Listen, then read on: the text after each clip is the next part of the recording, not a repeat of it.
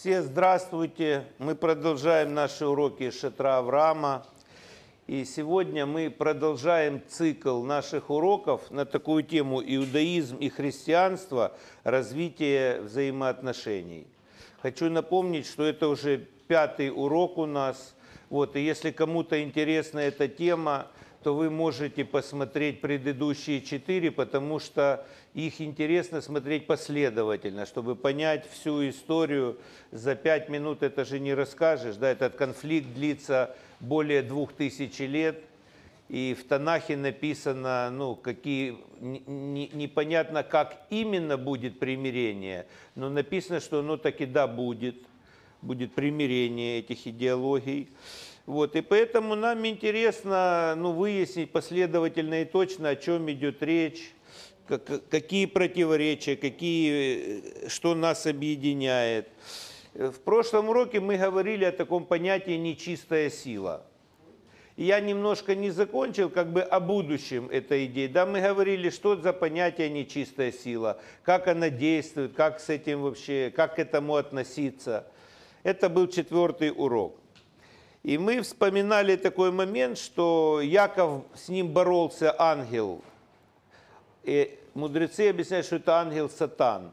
И там сказано, что он боролся с ним до зари.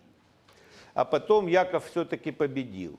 То мудрецы объясняют, что вот это вот наша борьба с нечистотой, она будет аж до времен Машиаха, и пока этот мир не изменится, а потом сказано, что там Всевышний говорит через пророков, я удалю нечистый дух с этой земли. И люди будут жить совершенно иначе.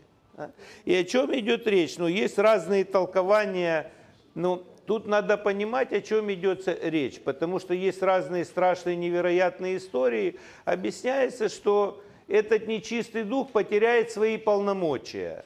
Он может здесь работать, соблазнять, вредить, пока люди сами это провоцируют.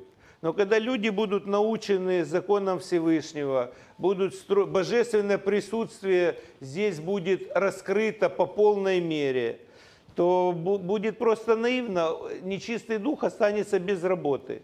Поэтому ему тут больше нечего делать, он перестанет называться нечистым, и поменяет свою профессию, перестанет, ну, поменяет свою квалификацию. Мы дали ему такое определение, что он похож немножко на блудницу, да, чтобы совратить человека, обольстить человека. Так, я так смеюсь немножко, блудница поменяет работу, она будет не востребована, все будут люди жить семьями, будут добропорядочные, и услугами их перестанут пользоваться с Божьей помощью, и она тогда э, займется другой профессией очистится и займется другой профессией, будет петь песни Всевышнему. Ангелы же восхваляют Всевышнего. Вот так нечистый дух исчезнет с этой земли. Это так, немножко вступление такое. Теперь немножко, ну, есть всевозможные такие идеи. Мы сегодня будем развенчивать некоторые неправильные вещи, такое выражение, как Ветхий Завет. Если кто-то читал когда-то Библию, первая часть там написана Ветхий Завет, следующая часть написана Новый Завет. И вот хочу сегодня такую дискуссию. Сразу хочу сказать, что вот перед Всевышним говорю, что нет и маленькой долики, чтобы как-то кого-то обидеть или оскорбить. Просто чтобы мы подискуссировали, познали истину без всяких обид, чтобы человек мог ну, лучше понять свои пути с Богом, как, где Ветхий Завет, где Новый Завет, вообще о чем речь идет. Потому что много было написано в веках людьми, которые не очень что-то понимают, э, как-то ошиблись, кто-то сознательно ошибся, кто-то случайно ошибся. Знаете, как бывает. А другие потом этими ошибками пользуются. И всегда э, свет, всегда он протесняет какую-то тьму, проясняет точнее, да. И Любавический рыба часто, я люблю это выражение, говорит, никогда не воюйте с тьмой, просто добавьте свет. Есть люди, которые принципиально не хотят ничего менять. Есть люди, которые просто не хотят ничего слышать, никакую новую информацию они не воспринимают. У них есть определенные твердыни, и они не хотят от них избавиться. Греческое слово «твердыня», она описывает ум, который сидит в тюрьме. То есть ни туда никого не пускают, ни оттуда ничто не выходит. У человека есть определенная позиция, и он даже боится слушать какие-то вещи, которые вдруг как-то пошатнут его идеологию. Но есть люди, которые все время познают что-то новое. И так в Торе сказано Всевышний, я открываюсь по-новому, я все творю новое. Всегда что-то происходит, в каждом поколении происходит что-то новое. Так же, как научно-технический прогресс не остается на месте, так же самое божественное откровение, оно раскрывается все больше и больше. Два слова хочу сказать вот о своей практике. Когда-то, больше 20 лет назад, я же был атеистом, и первое, куда я попал, я попал в церковь. И мне посоветовали, вот сказали, вот читай Новый Завет, это важно, а Ветхий Завет это так, не важно, это дополнение. Ну, очень убедительное было для меня это как бы обоснование, потому что действительно, что я буду читать Ветхое, если есть новое? Ну или как минимум я вначале изучу новое, а потом, если у меня останется время, то я уже почитаю Ветхое. Также, ну, логичное же обоснование. То есть берешь книгу, если ты ее хочешь переиначить, и ты ее просто неправильно называешь. Вместо Вечный Завет ты пишешь Ветхий Завет. И когда я это осознал уже, ну, через много лет, я пришел как-то домой, помню, я открыл свою Библию, я взял красную ручку, и первое, что я там сделал, я зачеркнул слово «ветхий», а написал слово «вечный».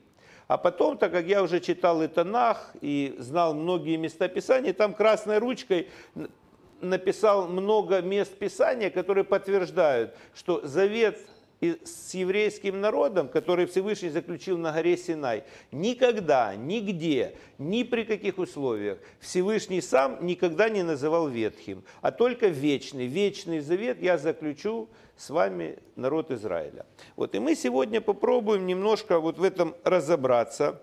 И мы сделаем в таком плане, мы немножко возьмем истории, немножко исторически так вот с вами пробежимся, и немножко мистики, какие-то внутренние скрытые смыслы, которые вот в русском тексте трудно заметить невооруженным глазом, как говорится. Теперь немножко истории.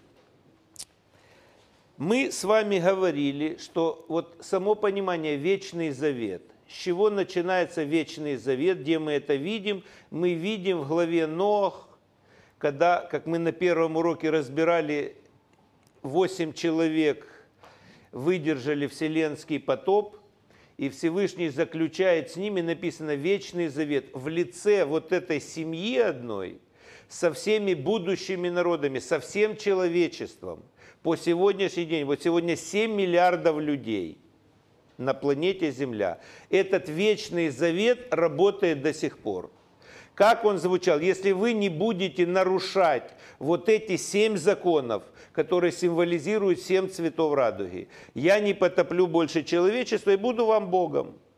Но есть еще много-много, потому что семь законов это только запреты. Но есть еще много чего полезного, хорошего, много добра, которое вы можете делать безлимитно, то, насколько сердце позволит, то, насколько есть желание. Семь – это программа минимум, и именно эту программу как раз соблюдал Нох, поэтому он назван праведник того поколения, как ограничивающее явление. Потом появился Авраам – и его уровень праведности уже в другом поколении, через 10 поколений, был гораздо больше. Почему? Потому что он не просто ограничил себя вот не нарушением запретов, но он делал массу добра людям.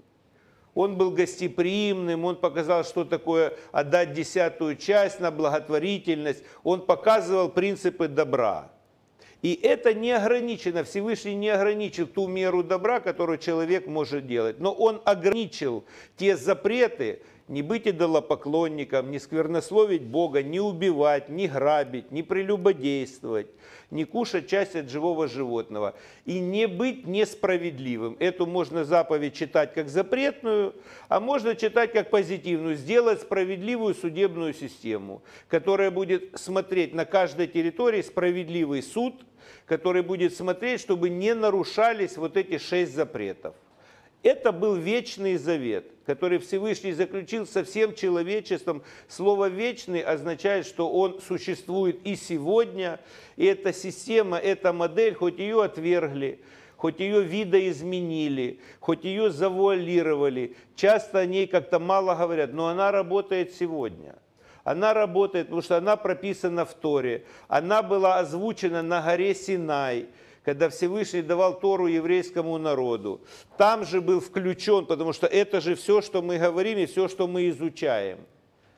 Это же все было даровано на горе Синай, и там это было все записано, потом Маше все это записывал 40 лет, и у нас появились какие-то тексты.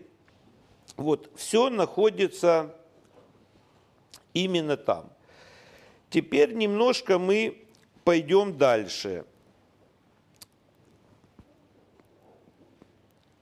Приходим теперь, вот минуя все события, которые мы с вами изучаем в еженедельных главах, спустя многие тысячи лет после Вечного Завета с народами, мы видим, как там все происходило.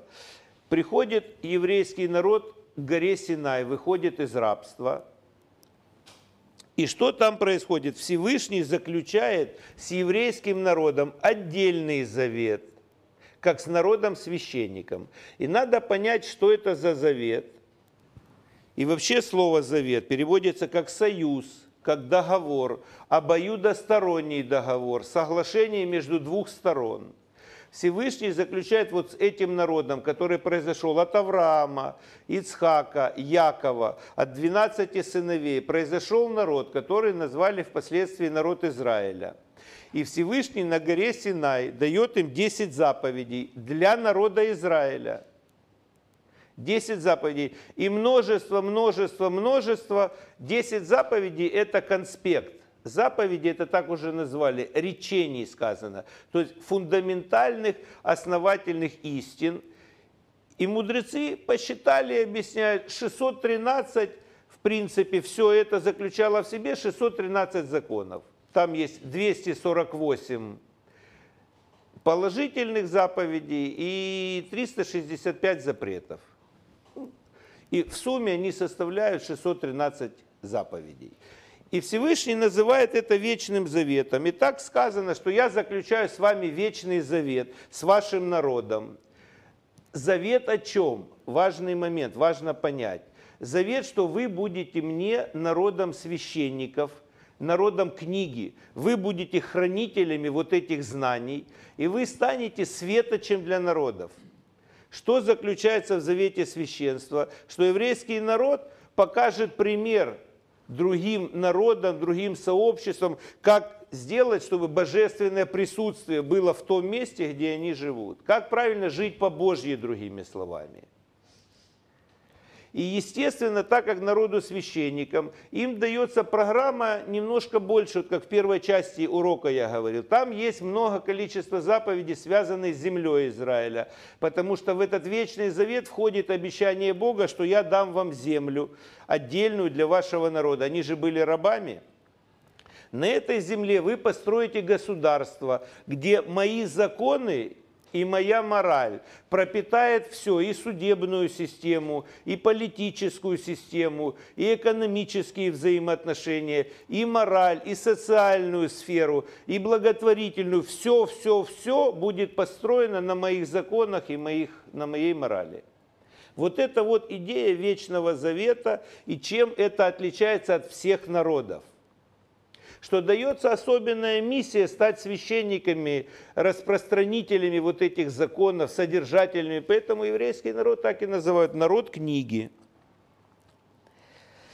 Что включено еще в условия этого договора? Очень важно понять. Всевышний именно в этот сам вечный завет, он закладывает такую идею. Закладывает идею нарушения и соблюдения поощрение и наказание. Он говорит, если вы будете жить по моим заповедям, будете иметь благословение. Если вы будете нарушать, я вас накажу. Если вы все равно будете еще больше после наказания нарушать, я вас еще больше накажу. Но если вы потом раскаетесь, я вас прощу и верну вас. Вот это вот очень важно понять. Есть нарушение, есть наказание, есть покаяние, есть возвращение, но никогда, нигде не было написано, что я с вами этот завет расторгну, и он станет ветхим, то есть закрытым. это очень важный момент, потому что это суть вот этого вот подлога. Почему назвали это ветхий? Ветхий, то есть, значит, закрытый. Это прошлая история. Сегодня это как бы не существует, а это обман. И как сказали в истории другие люди, они сказали, что евреи нарушили свой закон, Бог на них рассердился, отверг их, закрыл с ними этот договор, он уже ветхий. А с нами, с теперь другими народами, потом назвали это церковью, Всевышний заключил Новый Завет, и теперь мы вместо них. Да. И это вот называлось теология замещения. И очень много, две тысячи лет лилась еврейская кровь, чтобы показать правду, крестовые походы, все эти избиения в Европе, все, все, все, что происходило, чтобы доказать правоту своих вот этих вот наверений, что этот завет ветхий, он новый. Но как бы ни было, сказано, что только Слово Бога, оно будет реализовано, потому что Всевышний никогда ничего не говорит, чтобы оно не исполнилось. Поэтому мы знаем, все пророчества исполнятся, и мы видим, как они исполняются. Мы видим, как обратно на земле появилось государство Израиль после многих лет, как его не было. Как обратно начали рассеянные, то есть евреи со всего мира туда съезжаться. И мы увидим, как то, что написано «Восстань, светись, Иерусалим», что там поднимут Тору, и весь Израиль будет жить по заповедям. Сегодня, к сожалению, пока этого нет, но это уже прописано. Значит, это однозначно будет. Значит, что мы видим? Тогда все теологи зашевелились. Кто-то честно признался в своих ошибках. Например, католическая церковь заявила о своих ошибках, принесла покаяние. Другие до сих пор в это не верят, настаивают на своем. Но нам ну, важно понимать истину. Завет, вот этот священство, завет о земле Израиля, он вечный. Ошибки, которые были у Израиля, да, а в каких народах их не было. Но это никак не умаляет вечности вот этого завета. Теперь еще одна ошибка. Часто люди путают, они путают завет и закон. Что такое закон? Вот есть юридический закон, ведь Тора, Тора, произошло слово «гоорец», это указание, то в Торе есть законы. В Торе есть законы, а есть просто полезные советы, то, что называется мудрость и воля Всевышнего. Законы – это воля Всевышнего, ее нельзя нарушать, за это приходит наказание. Есть мудрость, это твое дело, пользоваться ей или нет. Хочешь – пользуйся. Божественная же мудрость. Будешь что-то себе дополнительно хорошее приобретешь с небес. Хочешь, не пользуйся, тебя никто не заставляет. Всевышний предоставляет тебе возможность. Но нет возможности у человека такого, выбор есть, но нет на это воли Всевышнего, чтобы человек убивал других людей, издевался над другими людьми, разрушал чужие семьи, отбирал чужие имущества. На это нет воли Всевышнего, поэтому за это реально приходит наказание. Поэтому есть законы. О законах мы немножко с вами поговорим. Что такое законы? И часто люди путают, что ну, они законы путают с заветом. А вот эти именно законы Всевышний позволил еврейским мудрецам. Вначале это был Сангедрин, еврейский суд, состоящий из 71 мудреца. Представляете, столько мудрецов. Вот это серьезный суд, справедливый суд. 71 человек, мудрецы Торы, которые досконально знали его законы, изучали это всю жизнь. И они судили особо важные дела. Вот такие были судьи. И им Всевышний прямо в Вечном Завете, Он дает им полномочия регулировать законы. Именно регулировать законы. То есть не отменять божественные постановления, а именно регулировать законы. Теперь немножко хочу вернуться вот к горе Синай, когда было дарование Торы. Там написано, что голос Всевышнего звучал непрестанно, непрерывно – и надо на этом слове нам немножко остановиться, прежде чем перейти к законам. Что такое непрестанно? Объясняют нам наши мудрецы, что в каждом поколении есть новый уровень раскрытия. новый уровень раскрытия. Вот, например, тысячу лет назад мудрецы какие-то вещи, которые сегодняшние понимают мудрецы, не видели. Но каждое поколение раскрывает, раскрывает какие-то новые смыслы. Это значит, что голос, он звучит непрерывно и сегодня. В каждом новом поколении света становится на земле больше. Люди больше понимают, больше видят.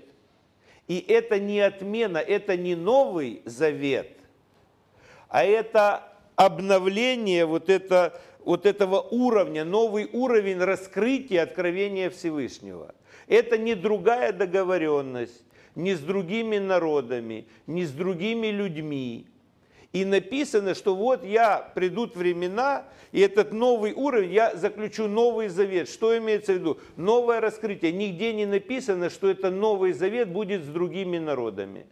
Там сказано, что и этот новый только будет с домом Иуды и домом Израиля. То есть этот завет, он навсегда относится только к евреям. Хотя внутренняя суть вот этих законов, она может немножко изменяться. И дальше пророки писали в Танахе, там написано, пророк говорит, Бог через пророка говорит, Израиль, вы совершили грехи, как нечистая женщина, как неверная жена, но где разводное письмо, которое я дал вам? Нет разводного письма, я никогда с вами не разведусь. Да, такая интересная идея. Человек, который понимает еврейский закон, понимает, о чем речь. Брак считается расторгнутый, когда муж дает жене официально разводное письмо, тогда они развелись. Так Всевышний говорит, я заключил с вами как бы пример, как брачный союз на горе Синай. И я никогда, даже вы согрешили, вы виноваты, но разводное письмо, я вас терплю. Я жду, когда вы изменитесь, когда вы очиститесь, когда вы вернетесь ко мне, раскаетесь, обновитесь в святости. Но я никогда не, давал, я никогда не разрывал этот вечный завет. И он существует и по сегодня. ну, мы можем, например, посмотреть вот идею, когда в каждом поколении мудрецы устанавливали новые законы. Я не буду много, но, например, самое простое. Вот раньше были жертвоприношения в Израиле. Когда был храм, когда были определенные моменты. Были жертвоприношения, разрушили храм, жертвоприношения нет. Сегодня евреи нигде не приносят вот жертвоприношений, храма нет. А что же делать? Мудрецы постановили, что та же самая сила, когда тогда приносили храм, сегодня это считается молитва. Сегодня, когда люди собираются на совместную молитву, это приравнивается к жертвоприношению, служению сердца. Пророки писали, возьмите молитвенные слова и принесите их на жертвенник. Поэтому, когда народ Израиля исполняет свою миссию, священства и молятся за улучшение мира, за, за то, чтобы божественное присутствие раскрылось в этом мире, во всех народах, чтобы пришел свет, чтобы люди начали изучать истину. Это молитва священников, молитва народа Израиля. Она доходит до самого высокого уровня небес. Задается вопрос, а что другим людям не надо молиться? Другим людям надо молиться. Но другие люди больше молятся за себя, молятся за что-то местечковое, за свою какое-то вот, за семью, за партнерство, за страну. Но евреям, как народу священников, дано призвание молиться за все народы, за восстановление всего мироздания. И эта молитва, она там принимается, потому что от тех, кого Всевышний поставил. И когда весь Израиль восстановится, когда все евреи соберутся, когда все евреи начнут молиться вместе, то божественное присутствие станет на земле больше, света станет больше, люди станут жить лучше. Вот это вот то, что называется вечный завет. Теперь еще хочу вернуться к слову вот этому непрестанно, то, что звучало на Синае, да, мы говорим, что в каждом поколении. И что там было сказано? Вот вы стоите сегодня как один передо мной, и тех, кого сегодня нет с вами. Что это значит? Вот стоит народ. Ну, понятно, вот мы стоим. А кто еще тех, кого сегодня нет с нами? Объясняют, ну, это наши будущие поколения, потомки. Потому что было то, что было на горе Синай – это же осветило кровь, плоть, душу человека. Это было божественное раскрытие. Люди видели звуки, а слышали молнии. То есть им открылся весь духовный мир. И они присягнули, они говорят, да, мы заключаем этот завет, даже не очень понимая его, потому что они увидели невидимое. Они сказали, что мы будем его соблюдать и будем по дороге изучать. И так и происходит. Мы сегодня учим, есть какие-то законы, которые мы соблюдаем. Мы не всегда понимаем их тонкости. Но если мы учим дальше, мы понимаем и тонкости, и внутренние смыслы, и выгодность этого всего. А так мы просто доверяем Богу. Например, праздники. Да? Всевышний дал нам какие-то праздники. Народы сказали, завет ветхий отменили, но небеса ничего не отменили. И в эти дни, которые узаконены в еврейском календаре еврейскими священниками, в эти дни приходит сюда божественная энергия, большой свет с небес – и есть люди, которые говорят, вот сейчас Ханука сегодня начинается, замечательно, у меня неделя будет особенная. Я буду особенно молиться, будет особенное время, сюда будет приходить божественный свет, а я верю в то, что завет вечный, и в то, что все там было сказано, все это работает. Все, что было утверждено еврейскими мудрецами, а им было законом, прямо на горе Синай сказано, что даю вам возможность регулировать вот эти вот законы, делать определенные дополнения и так далее. Следующий момент, вот этот голос звучал неприлично, непрестанно, да. Смотрите, каждый день вот сегодня какой-то человек, будучи атеистом, неверующим человеком, вот вдруг ему приходит желание начать изучать Тору, наверное, Бог есть, помолиться Богу. В какой стадии он находится? И когда он задает человеку, который уже 10 лет там верующий, то он говорит, ну ты что, это же простые вещи, это для тебя простые вещи. А для него этот голос, только он его услышал. Он только подключился, он-то непрестанно, многие поколения уже подключаются, но этот человек подключился только что. Поэтому у него только начался процесс. И у него начинается новый вот этот путь, и он начинает подключаться, изучать Тору и взаимодействовать с вот этой вот божественной энергией, которая все время приходит сюда с небес. И, естественно, человек, который изучает Тору, то у него есть с чем работать. И вот этот голос, который звучал, да, «Я Бог один», и не будет у тебя других богов. О чем имел в виду? Слушайся меня, и будет у тебя успех во всем. Начни принимать вот эту непрерывную передачу с небес. И у тебя восстановится труд то, из-за чего ты из атеиста решил вдруг обратиться к Богу. Всевышний говорит, правильное решение. Попроси прощения за все, что ты делал неправильно до этого момента. Подключайся, к этой информационной базе божественной передачи. Да? И будет тебе успех. И каждый начинает Вот почему голос звучал непрерывно. Он сейчас звучит, он дальше будет звучать. И новые люди еще включатся и будут дальше продолжать вот этот вот путь.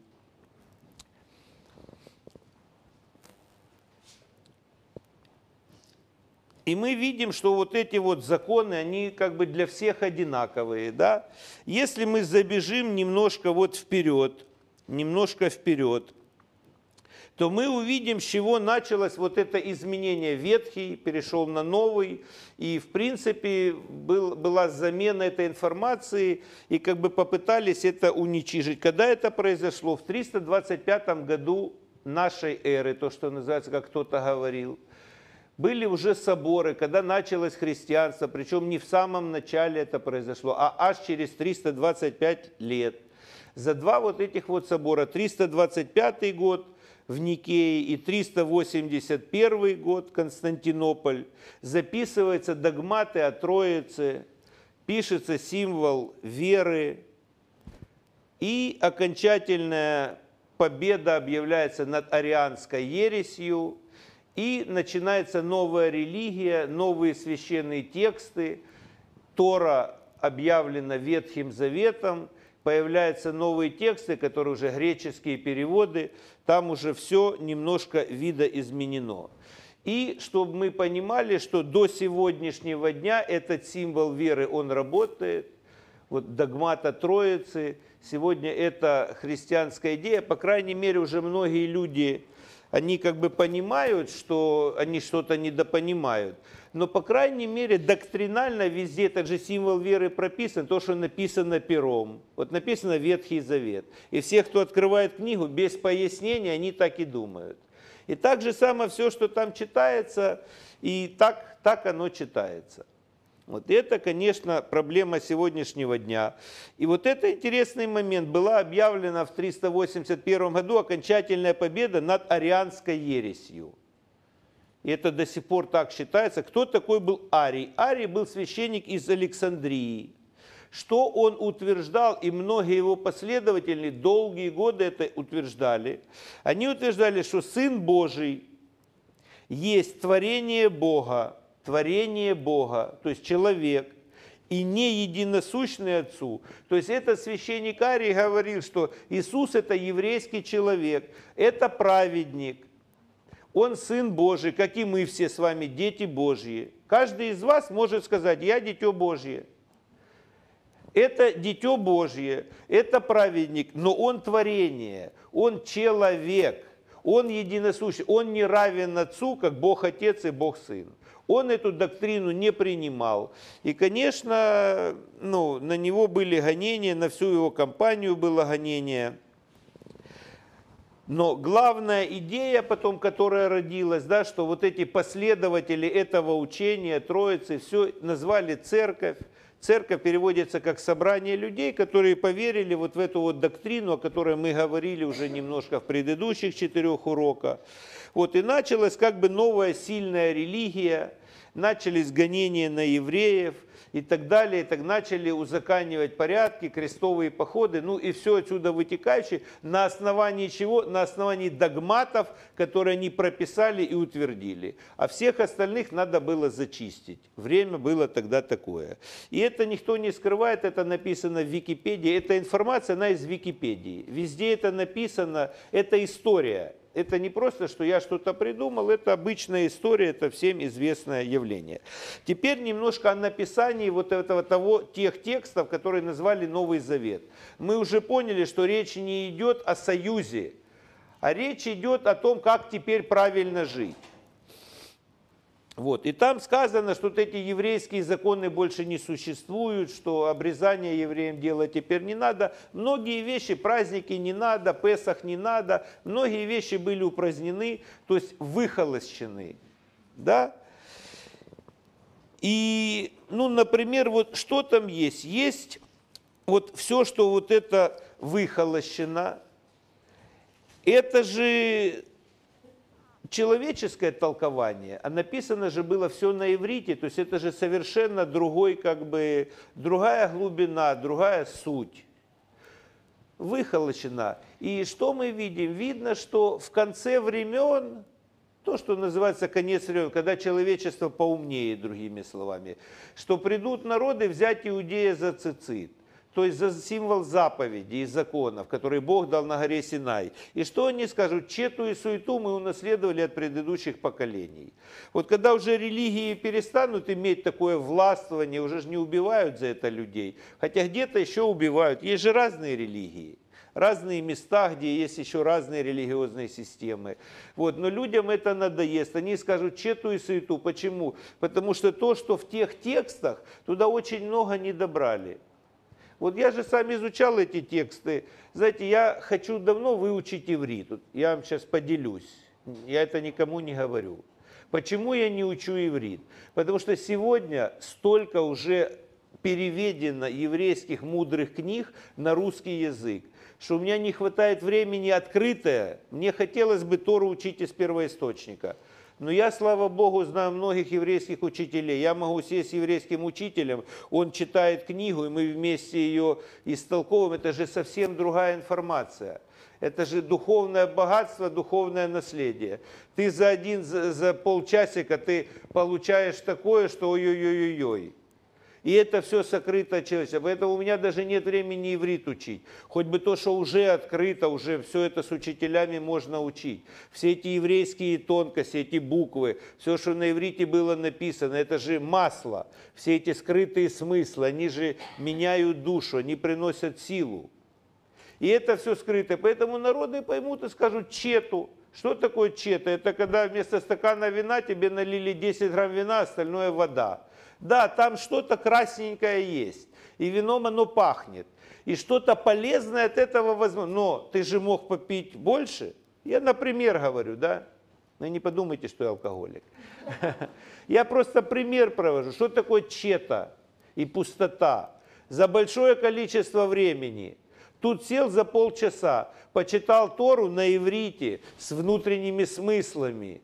А там ты учишь год, два, три, пять, и до материи не доходит. Оно не, не меняет материальный мир через тебя. Ни у тебя, ни, ни вокруг тебя. Потому что это другое, другое учение. Следующий момент – это просто ошибки. Я говорю просто ошибки. Но есть же еще антисемитский уклон этого написания. То есть, смотрите, если людей истребляли за это, чтобы, чтобы этот догмат внедрить, придуманный, то что получается? Как бы есть идея, ну, задается режиссеру идея, а он уже пишет фильм под него. Все отрывки, все сценарии, все сделано для того, чтобы показать, это бандит, например. Так же? А это добрый герой. Есть основная идея, добро побеждает зло, например. И все остальное, все остальные режиссеры, все, все делается, чтобы главную идею достичь. Также есть главная идея, Всевышний отверг евреев, которые по рождению Ехидин, их отец дьявол, и все-все-все, что там уже потом по сценарию написано. Это написано в Новом Завете, к сожалению. Я как еврей, когда это читал, мне было очень непонятно. Я знаю моих еврейских родственников, друзей, это были очень порядочные люди – и точно не могу сказать, что их отец дьявол. И мне надо было это читать, надо было понимать, ну там так написано. И в статье своей Гитлер тоже так понял. Когда он истреблял евреев, он сказал, я ничего с ними не сделал, того, чего бы не сделала с ними церковь. У него было оправдание, он говорит, все в газовую камеру. Они по рождению, это зло на земле. Откуда он взял? Он взял это из Библии. И он это неоднократно говорил ну, это был антисемитский сценарий. Например, помните, мы на прошлом уроке вот взяли один какое, какое-то место, мы с вами говорили, это Тигелим, 22 глава, это 21 псалом, 17 стих. Там, где написано, ну, есть перевод, написано «пронзили руки мои». То есть, как бы, как Иисуса руки их пронзили. На самом деле, там совсем еврейский другой перевод. Там написано «терзает, как лев, руки, ноги мои». Там нет слова «пронзили». Например, есть еще интересный момент, как написано, это сын мой единородный. Ну почему везде в Танахе используется слово первородный? Первородный это понятно, вот есть 12 человек сыновей, один первенец, первородный. Почему единородный? А потом в Новом том же Завете написано про Авраама. Когда он взял Ицхака, тоже написано единородный. Но когда читается это, создается иллюзия, что един, не первородный, а еди, это совсем же другой смысл, да? Например, когда сказали, вот описано, вот дева в чреве родит, берут перевод из Танаха, то, что писали еврейские пророки, то, что было написано на иврите. И греческий перевод переводят дева, девственница. То есть получается совсем другое явление. Девственница, которая не знала мужа, добавляется, она родит от Бога, но там не написано девственница, там написано битула. На иврите это слово не означает девственница. На иврите это слово означает молодая женщина. Более того, там в тексте написано о женщине, которая живет в этом поколении. Не через 700 лет, там вообще не упоминается идея про Марию женщина, которая живет в этом поколении, когда идет конфликт между царей, и пророк раскрывает пророчество одному из царей, и говорит, это будет сигнал тебе, что эта молодая женщина родит здесь ребенка, и наречет ему имя Эммануил. И так оно и было. Потом этот куплет меняют, только меняют молодая женщина на девственница. и оставляют имя Эммануил. Но Иисус никогда не назывался Эммануилом. И то есть, ну, для чего это надо было сделать? Ну, все это надо было сделать, чтобы сказать, евреев больше нет. Завета с ними больше нет, теперь завет с нами. А что началось? Сегодня это уже чуть-чуть иначе. Но что началось? Началось тотальный контроль над землями. Люди не могли жениться, там один царь с другой там принцессой только с разрешения церкви, земли, тотальный контроль, индульгенции и очень много-много чего. Экономическая сторона задействована. Если туда... И все это под святыми текстами. Крестовые походы, убийства, истребление евреев, все такое. Почему? Потому что то, что написано пером. И это очень важный момент. Сегодня, конечно, это все очищается. Две тысячи лет прошло. Многие еврейские тексты читают. Люди уже понимают. Люди стали умные. Люди стали просвещенные. Ситуация выравнивается. Но надо понимать, если мы уже изучаем Тору, то надо понимать, что такое завет, а что такое закон. Законы могут меняться немножко, но завет он вечный. Завет с народом Израиля о священстве. Ну и теперь немножечко скрытого смысла. Скрытого смысла, то, что объясняют нам наши мудрецы. Сказано, смотрите, что Тора, она была кисточкой в руках Всевышнего. Хотя в Библии перевели мудрость Всевышнего была кисточкой. Тора была. Там даже никогда не используется слово Тора. Потому что это же сразу про евреев. Что угодно, но только Тора никогда в Новом Завете не написано. Хотя там написано, написано, Иисус говорил, написано, и Павел говорил, написано. А где же написано? Тогда других текстов, кроме Торы, не было. Так напишите, в Торе Маше написано. Нет. Написано. Думайте сами, где написано. Так же. И Тора была кисточкой. Что это значит? В высших мирах в высших мирах, мудрость Всевышнего, то есть у него есть замысел какой-то. В высших мирах она одевается в свет, потом одевается в буквы и доходит до адресата. Когда Всевышний творил словами, словами, то в высших мирах это же не выглядели как слова, это было как его замысел – Потом уже, когда эти, этот замысел опускается сюда, в другие миры, это, это целая история, мы это тоже когда-то поучим. В следующем уроке затронем эту тему. Спускается пониже, облекается в какие-то силы, в какие-то буквы и доходит до адресата. И когда эта энергия начинает уже в нашем нижнем мире, и да произрастит Всевышний зелень, и стало так, да произрастит то, эти энергии стали превращаться в материальные предметы. И так же само в душу человека, этих же сил.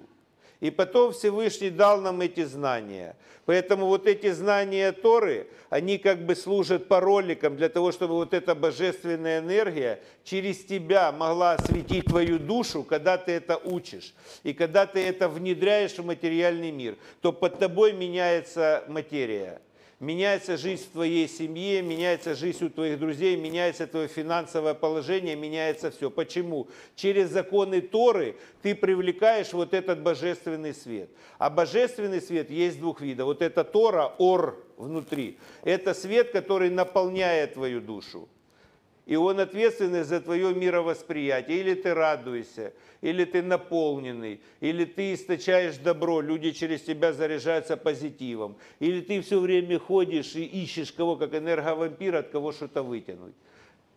И следующее – это энергия, которая облекает твою жизнь. Когда ты выполняешь какие-то законы, описанные в Торе, то это начинает пропитывать энергию. Ты как фонарик, да? Свет вокруг тебя становится больше, больше, больше. В этом свете могут радоваться окружающие тебе люди. И спектр этого света зависит от тебя. Ну и, естественно, насколько будет позволено тебе Всевышнему. На этом я хочу закончить наш урок и сказать, что сегодня вечером начинается особенный праздник Ханука. И этот, этот цвет Хануки, вот есть такая вот коробочка ханукальных светей, вот тут написано – Тут все написано в одном предложении. чтобы долго не говорить. Ханука – праздник умножения света и непрекращающегося присутствия Бога в нашей жизни. Поэтому, когда мы зажигаем свечу, один день одну, второй день вторую, третий день третью, так 8 свечек и в темное время суток, это нам показывает на миссию каждого человека. И мир к этому уже готов. Потому что сегодня Ханукию будут зажать в центре Киева, в центре Москвы, в центре Лондона, в центре Парижа. Почему? Народы поняли, что это всенародный праздник. Почему? Потому что это праздник мира, праздник добра, праздник добавления света и праздник распространения божественного присутствия, в котором всем народам будет жить лучше. Это наша миссия, это наше задание, и каждый, кто в этом участвует, получает благословение Всевышнего. Поэтому всем добра, всем хороших праздников, пусть Всевышний всех нас благословит.